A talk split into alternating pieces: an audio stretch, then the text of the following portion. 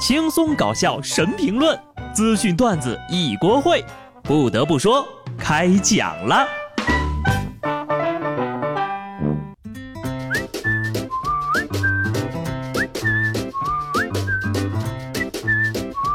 Hello，听众朋友们，大家好，这里是有趣的。不得不说，我是机智的小布。上回说到呀，嫦娥五号圆满完成任务，顺利归来。不过呢，他连夜送回来的快递啊，经过专家检测，得出了一个结论：不能种菜。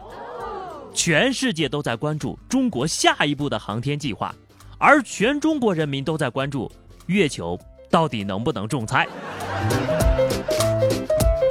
十四亿人的心都碎了呀，种族天赋无处发挥了。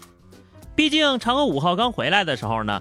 网上关于月壤用途的相关投票得票率最高的选项，那就是种菜了。我这儿呢是可以高价回收不能种菜的土的。月球无情人有情，我就拿能种菜的跟你们换。好了，大事儿呢，咱先说到这儿，下面得赶赶沙雕新闻的进度了。最后两周，最后两周，沙雕新闻疯狂冲业绩当中。近日呀，一年轻男子以宣传正能量的名义呢，拍摄了一段视频。视频当中呀，男子手拿蛋糕和口罩，声称呢要给没戴口罩的人发口罩。如果有人拒绝戴，他就把蛋糕砸到对方脸上。在这段近两分钟的视频里啊，有多名中老年人被蛋糕糊脸了。视频末尾，这俩人还颇为感性但十分僵硬的煽情道：“二零二零年，咱们经历了很大的磨难呐，咱们是挺过来了。”但是还有好多同胞，我们永远都看不到了，所以呢，我们要吸取教训，口罩一定要戴好。我倒要问问啊，浪费食物也是正能量吗？没个十年脑血栓，绝对干不出这种事儿。而且啊，这样的行为叫寻衅滋事，不抓真的说不过去了啊。随后，男子回应称呀，初衷是为了让大家保护好自己，戴好口罩。被砸的人呢都是演员，对于造成的负面影响表示歉意。求求了啊，不要打着防疫的名号在这里搞事情了好吗？没有任何意义，只会令人反感。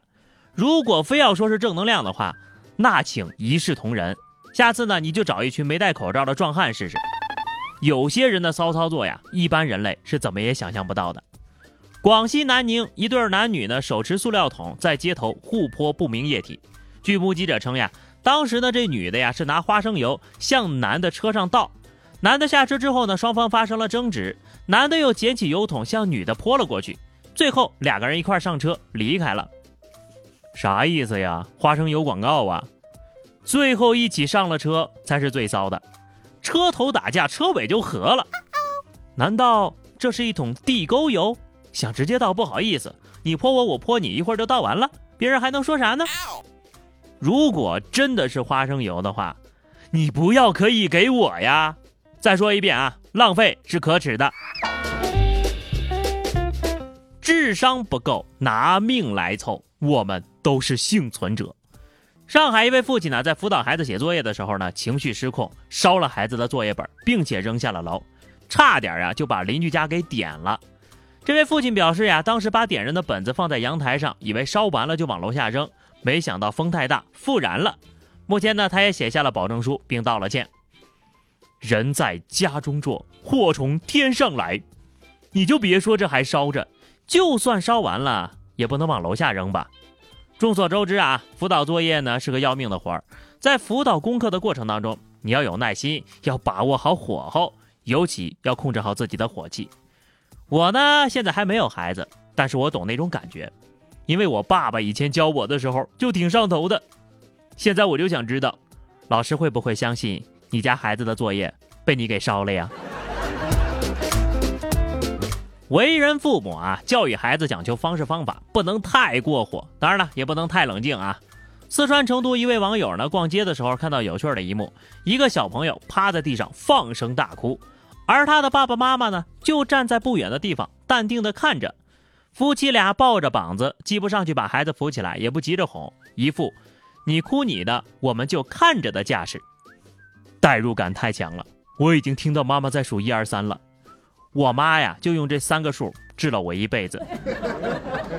对于父母这样的处理方式呢，有些网友觉得不妥，但大多数人还是觉得啊，这种处理方式虽然粗暴，但非常有效，甚至建议家长呢应该拿个手机全程记录黑历史。记录黑历史还是有点过分了吧？不然等到多年以后呀，医生说，检查结果显示呀，你的父母只是小感冒。孩子说，奇观开席。跑题了啊，咱们继续说回沙雕哈。这个四川宜宾的冯某呀，发现两张银行卡莫名丢失了六万多。民警调查之后发现呢，盗刷他银行卡的居然是他的工友董某。这董某呢，先是骗取了冯某的身份证，就用这个身份证呀办理了一张手机卡，通过这张手机卡实施盗刷，短短一个多月疯狂盗刷六万多。这些钱呢，全部都用来打赏女主播了。就连他被抓之后呀，还让民警帮忙继续关注主播和打赏自己喜欢的女主播，好等自己出来之后呢，继续跟人家耍朋友。你这是在教警察叔叔做事儿啊？被抓不忘安利女主播，什么是专业？这就是专业呀！但凡我有几个像他这样的听众，我至于这么辛苦吗？啊，不是，这个违法乱纪呀，肯定是不对的。什么时候了还想着耍朋友？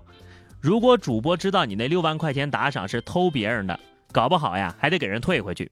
你看看他会不会开个专场直播骂你？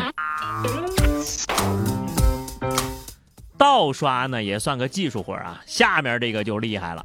前两天呢，四川夹江县一村民带着银行卡到镇上去买药，回家之后呀，发现银行卡丢了。当天呢，卡里的两万块就被盗取了。随后民警找到嫌疑人李某，李某说呢，这个银行卡是捡的。密码试了一次就试出来了，取的钱呢也没敢花，一直担惊受怕，吃不下饭，还瘦了五斤，然后就因为涉嫌盗窃罪被抓了。去试密码，结果一次性就猜中了，哆哆嗦嗦取了两万块钱，一分钱没敢花，最后还被拘了，既暴富又暴瘦，一下子把多少人整天念叨的终极愿望都实现了呀！啊，不是啊，我是瞎说的啊，大家呢可千万不能犯法。那么等你出来以后呢，我就想问一下，下期双色球怎么买？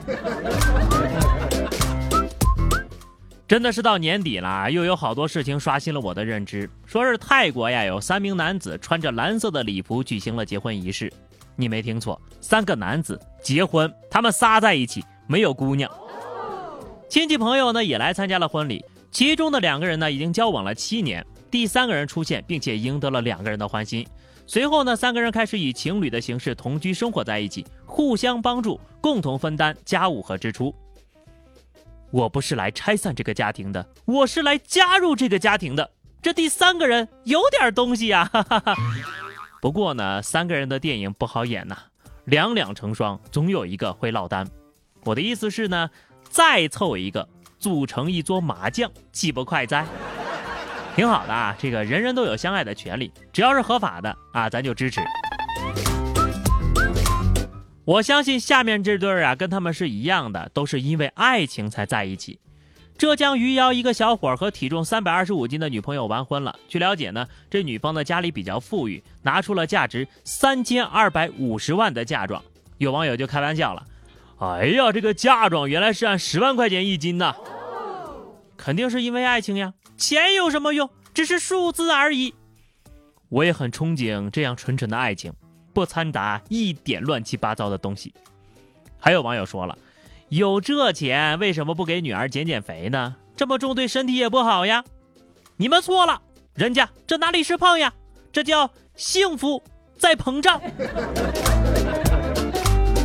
好了，那么以上就是本期节目的全部内容了。今天是冬至啊，大家伙儿不要忘了吃饺子。就这样吧，关注微信公众号 DJ 小布或者加 QQ 群二零六五三二七九二零六五三二七九，来和小布聊聊人生吧。下期不得不说，我们不见不散，拜拜。